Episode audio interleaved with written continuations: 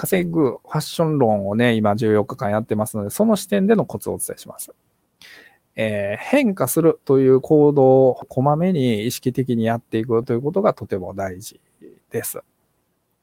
えー、変化しないというのがホメオスタシスですから、ホメオスタシスにかかりにくいようにしたいわけですよね。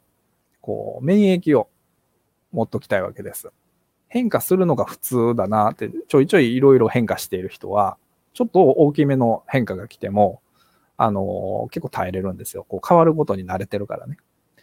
でも、こう、何も変わらずに、もう、同じ、同じ、同じ、いろんな側面で同じ、同じ、同じ、えー、昨日と同じことをやり続ける、安全なところを守り続けるというふうに、えー、同じパターンを繰り返していると、エネルギー消費も少ないし、変化に対する耐性っていうね、慣れもないわけなんです。わざとこう変化する。だから、いろいろチャレンジしてみるとか、行ったことないとこ行ってみるとか、えー、やったことないことやってみるとか、まあ家でできることだったら SNS 気になってるのチャレンジしてみるとか、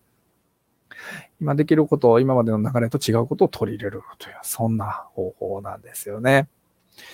はい。さとみありがとうございます。最初は服を褒められているような気がしていたけども、一呼吸置いてありがとうございますを言うようにしていったら、えー、少しずつ馴染んでいった気がしますですね。はいはいはいはいはい。すごいなきちっとちゃんとお伝えしてることやってるな素晴らしいですね。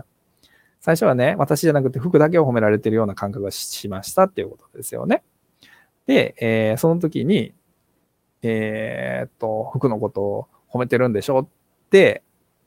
こう、ぷいってなっちゃって、その人に嫌な顔をしたら、こう、人間関係こじれるじゃないですか。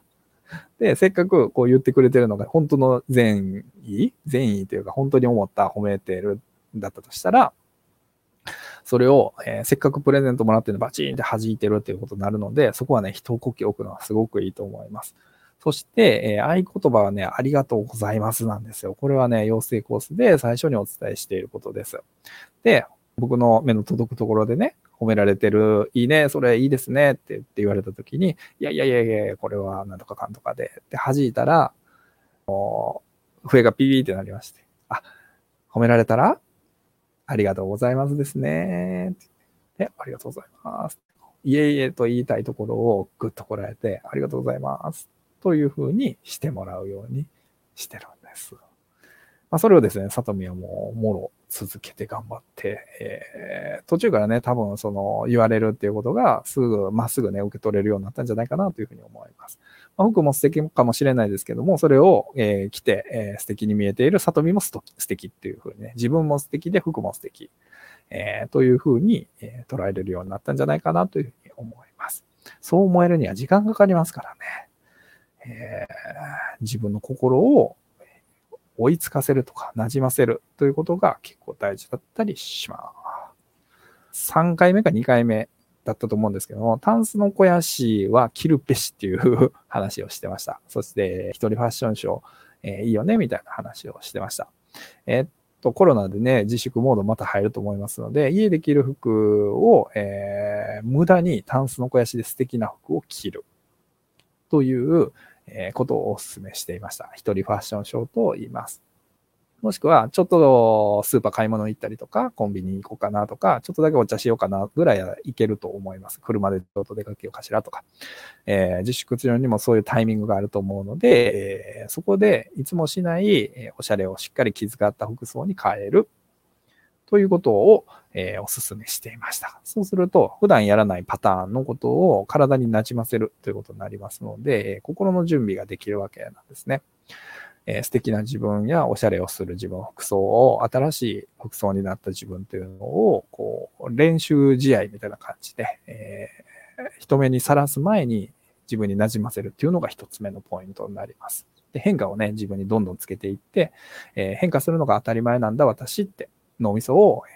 そっちに馴染ませることができると止まってられないということになります。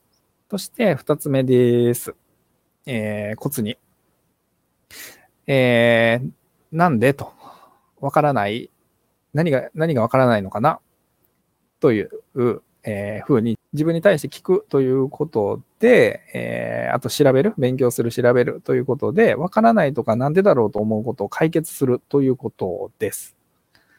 これもね、ホメオスタシスかからないんですよ。これが一番安全かもしれないですね。なんか理由なくアフターの姿に変えられるっていうのがやっぱりね、すっごいしんどいです。あの、テレビの亭主改造計画のビフォーアフターの番組、だいぶ前にやってましたよね。で、私の、えー、生徒様の、えー、お友達の旦那さんが、えー、アメリカ人で、で、息子さんハーフで、みたいなご家族がいましたと。で、えー、アメリカ人だから、あのー、今はね、もう、ラフなパパみたいな感じになってますけど、おしゃれしたらむっちゃかっこいいんですよね。で、えー、金髪で、肌が白くって、目が青くってみたいなパパなんですよ。で、えー、結構細くって、背だけがちょっとちっちゃめなんですけど、めっちゃ素敵なパパで。で、美容院行って服もスタイリストあの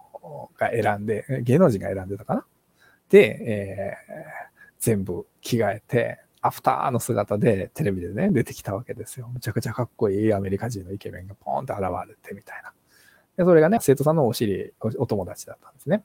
で、その奥さんに、この前の、あの、ダーリン、むちゃ素敵でしたねって言ったら、その奥様が言われたのが、あ、あれね、あの服はあの日だけで終わりましたって髪型だけが、髪型だけが残りましたって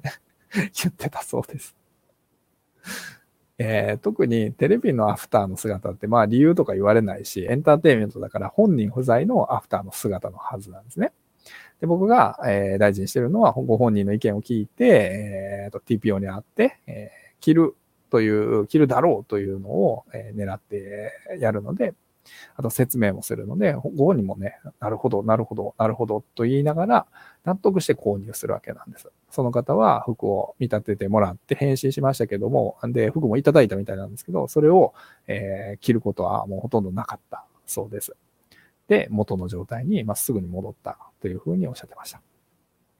これこそもう完全にホメオスタシスですよね。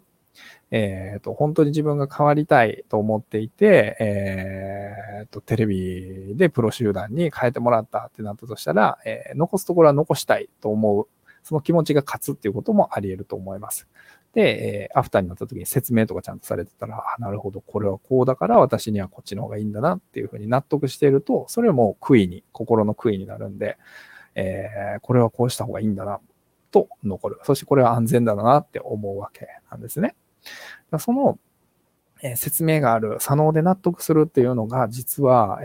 着実に良くなっていく、杭の役目をします。山登りを、急な崖を登るときに、えー、何もなくこう手だけで登るのと、ちゃんと一個ずつ杭をボンと打って、で、それを持って、で、次の杭をまたボンと打って、で、それを持って、え、次の杭をまた上にドーンと打って、で、それを持ってっていう、この一個ずつ打つっていう着実性っていうのが、え、ちゃんと勉強してわからないことを一個ずつ分かって納得して、ファッションを変えていくということです。わからないままアフターの状態に、えー、行くということをしないということですね。これ結構着実性があります。で、えっ、ー、とね、これはね、もう一つ大事なのが下ですね。絞られた質問には明確な答えという言葉があります。えー、なので、昨日お伝えしたように、TPO を明確に絞り込むということを一個細かく絞り込む。で、それに対して服の正解を探す。で違う予定に関しては違う、え、TPO が存在して、かつ、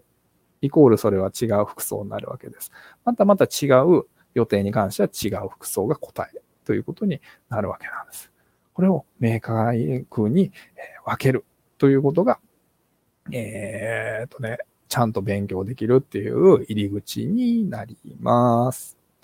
ま、これはね、ほんとセミナーとか、あの、個別アドバイスでいつも大事にしていることで、これを絞ることによって、僕もイメージ明確に正解探せますし、ご本人も、あ、この時の服をいるって思ってるんだなって、まずそれがわかるだけで、あ、じゃあこの服いるよね、というふうに、えー、ご本人が考えれるようになるんです。イコール自立ですね。昨日はわからないから、えー、依存状態を抜けれないし、ファッション業界は依存を抜けられたら困ると思っているっていうことですよね。ですので、えー、わかる。自分で分かってきて自立するということになるわけです。そして、えっ、ー、と、ここでね、また、あの、一つね、えー、大事なメッセージをお伝えしたいと思います。日曜日から大阪とかね、えー、緊急事態宣言出てしまいますけども、まあ、これはね、コロナが広がってるので、しょうがないことだと思います。その時が危ないと思ってください。えっと、家を出ない、TPO がない、えー、そうすると家着を着るということになって、かつおしゃれに対する意識はもう全然オフになってしまいやすいですよね。しかも家を出ないという固定化しちゃうので、えー、格好のホメオスタシス変化しないというホメオスタシスのパラダイスの状態になっちゃうわけです。しかも徐々に悪くなるっていうこともできるわけなんです。これが最初に出てきました。この 少しだけ変わってもいい。大きい変化は嫌だけども、少しだけ変わってもいいという、この可塑性は変化を受け入れるわけです。で、わかります？コロナの自粛っていうのは、えー、移動を禁止されて、行動を禁止されることにより、徐々に、えー、とね、身動きを取らない状態が当たり前というふうに自分がそれを受け入れていってしまう可塑性で、そその何もしない自分、変化しない自分というのを受け入れていってしまう、そして固まってしまう、えー、ということなんです。だから現状をキープするのも難しいし、気抜くともう下がった状態で何もしない、えー、服も買えない、えー、おしゃれ心もないというので、こっちで固まってしまう可能性があるんです。もちろん怖くないですか？僕、これはね、警鐘を鳴らしたいんですよ。だからライブ今日見ていただいている皆さんには、えっ、と、やっぱりこれだ、むず、うん、意識しないとコロナの、えー、マイナスの負のエネルギーは払拭できないです。やっぱりね、パワー強い。コロナ強いです。なので、自分をしっかり意識を持って、えー、下がらないように、変化つけれるところをちょっとでもいいから変化をつけるように、ぜひ気をつけていってほしいです。